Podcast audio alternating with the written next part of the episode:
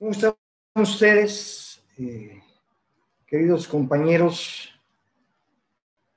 de Parranda?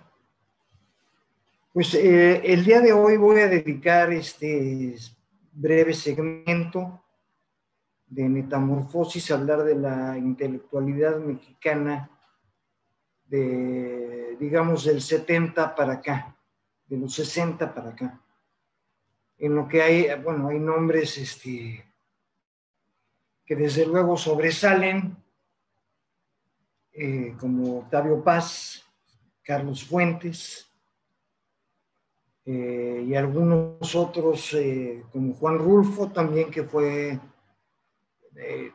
no, no, obstante haber escrito una obra muy breve, fue grande, ¿no?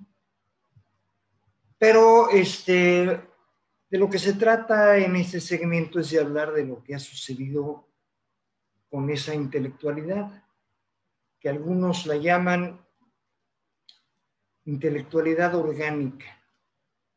Yo no sé si porque están adheridos a los órganos del Estado, del gobierno, del sistema, pero que suenan como, como las cuerdas del citar, decía eh,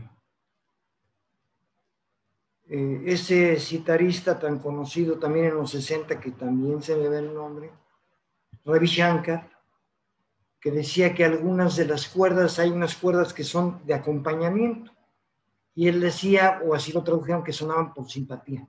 Cuando suenan las cuerdas principales, las cuerdas secundarias suenan en consonancia con, con ellas.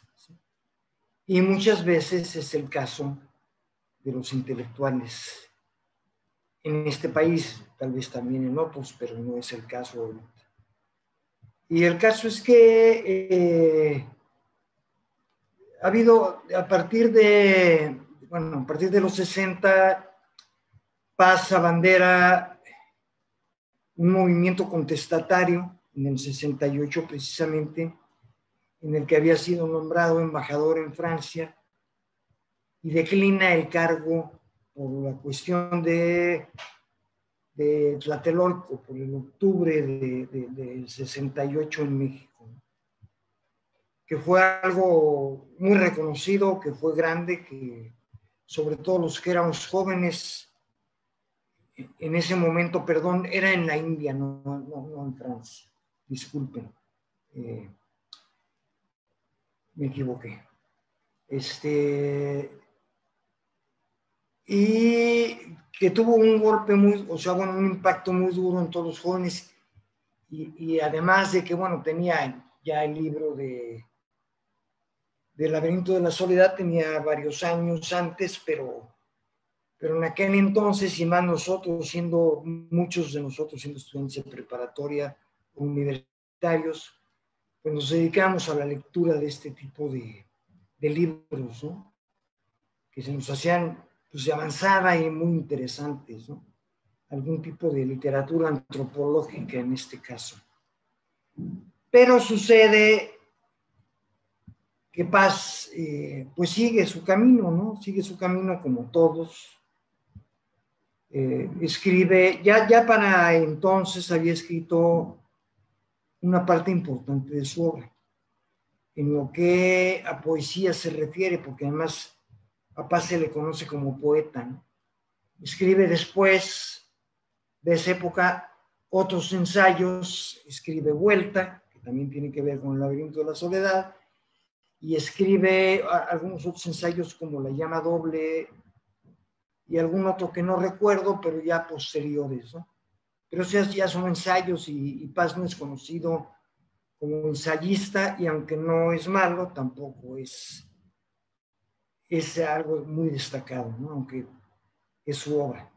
Yo no voy a denostar a Paz en el caso de como literato, porque Paz eh, fue grande como literato, hay, hay otros este, que también, bueno, voy a mencionar que no, aunque no sean mexicanos, como Borges, que también pues, ha sido algo grandioso, pero que fue con Pinochet y lo felicitó, ¿no? O sea, Y Paz, el, caso de Paz fue peor porque tal vez Borges, no lo sé, tampoco lo voy a disculpar, pero tal vez a político, no sé qué cosa, desbarró de todas maneras.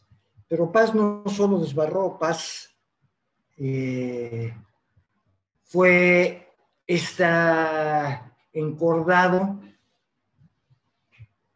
que resonaba por simpatía con el neoliberalismo.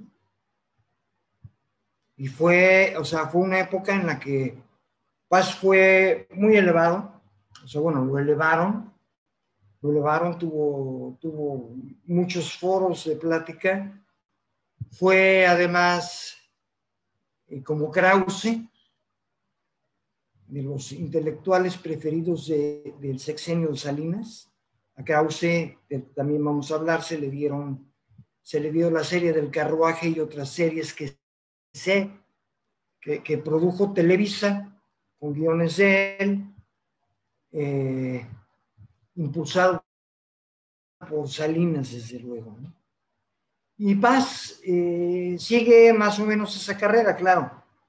Paz está en el Olimpo, ¿no? Para él, él es de otro nivel, ¿no? Sacaraus y los demás pues son ahí dos, tres, ¿no? Pero el defecto de Paz es que Paz, ahora sí que campanea, ¿no? Se va del lado contestatario al lado de los, eh, de los que son eh, favorecidos por el sistema, ¿no? Paz, a Paz se le ofrece en sus últimos años un, eh, un horario en el canal 11, canal oficial, que además en aquella época no era tan, tal vez tan reconocido como ahora, que aunque ahora no es tampoco muy reconocido, pero ha tenido avances. Eh, pero Paz no acepta la oferta del Canal 11 y se va con Televisa. Y Paz tiene un horario con Televisa y habla y dice que además como a mí me parece como, como escritor es, grandioso, puede ser en algunas ocasiones, pero como, eh, como se llama, como platicador es una vasca, ¿no? Una vocecita así que decía y que no sé qué, y además, y aburridísimo. Eh, bueno, el caso es que tiempo después, desde luego antes de su muerte, se le otorga el Nobel. Nobel. Eh, a mí me parece que gracias a instancias tanto de Salinas, Salinas tenía un gran equipo un lobby internacional bastante fuerte, como el apoyo financiero de él y de Televisa, y se le da el Nobel a Paz. O sea, muchos en aquella época, yo lo dije, que a mí me pareció muy mal, y seguramente los que muchos de los que, bueno, o algunos de los que me escuchen, si me llegan a escuchar algunos, dirán que estoy muy mal, ¿no? Ya otra vez a las mentadas de madre pero a mí me parece eso. Ahora, bueno, ya dejando a paz de lado, este, de ese, de ese mismo tiempo, pero que ha sido, ¿cómo se llama? Como la resaca con arena que hemos cargado de allá para acá, pues están, desde luego, Krause, está Oligar Camín, y están otros más o menos del mismo signo que se dan vuelo con el gobierno, ¿no? El, gobierno, de hecho, les ha, o sea, les ha facilitado dinero. Hay, hay, pruebas de, de, que se les ha dado dinero, más lo dijo, lo dijo AMLO. Pero el caso es que están muy vendidos, son gente vendida, son gente que no, que no habla bien por México, no, no de México o no, sino por México, porque son gente que a lo mejor intelectualmente están de alguna manera preparados, a mí no se me hacen Ninguno de ellos se me hace ninguna chucha puerera.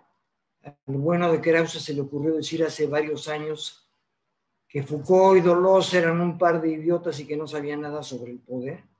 O sea, ahí se ve el narcisismo de este cuate. Pero vamos a dejar todo lo demás para una segunda plática. Porque ya estamos en tiempo. Los saludo, me despido. Les mando a Bacho Becho y que tengan buen día, tarde, noche, madrugada.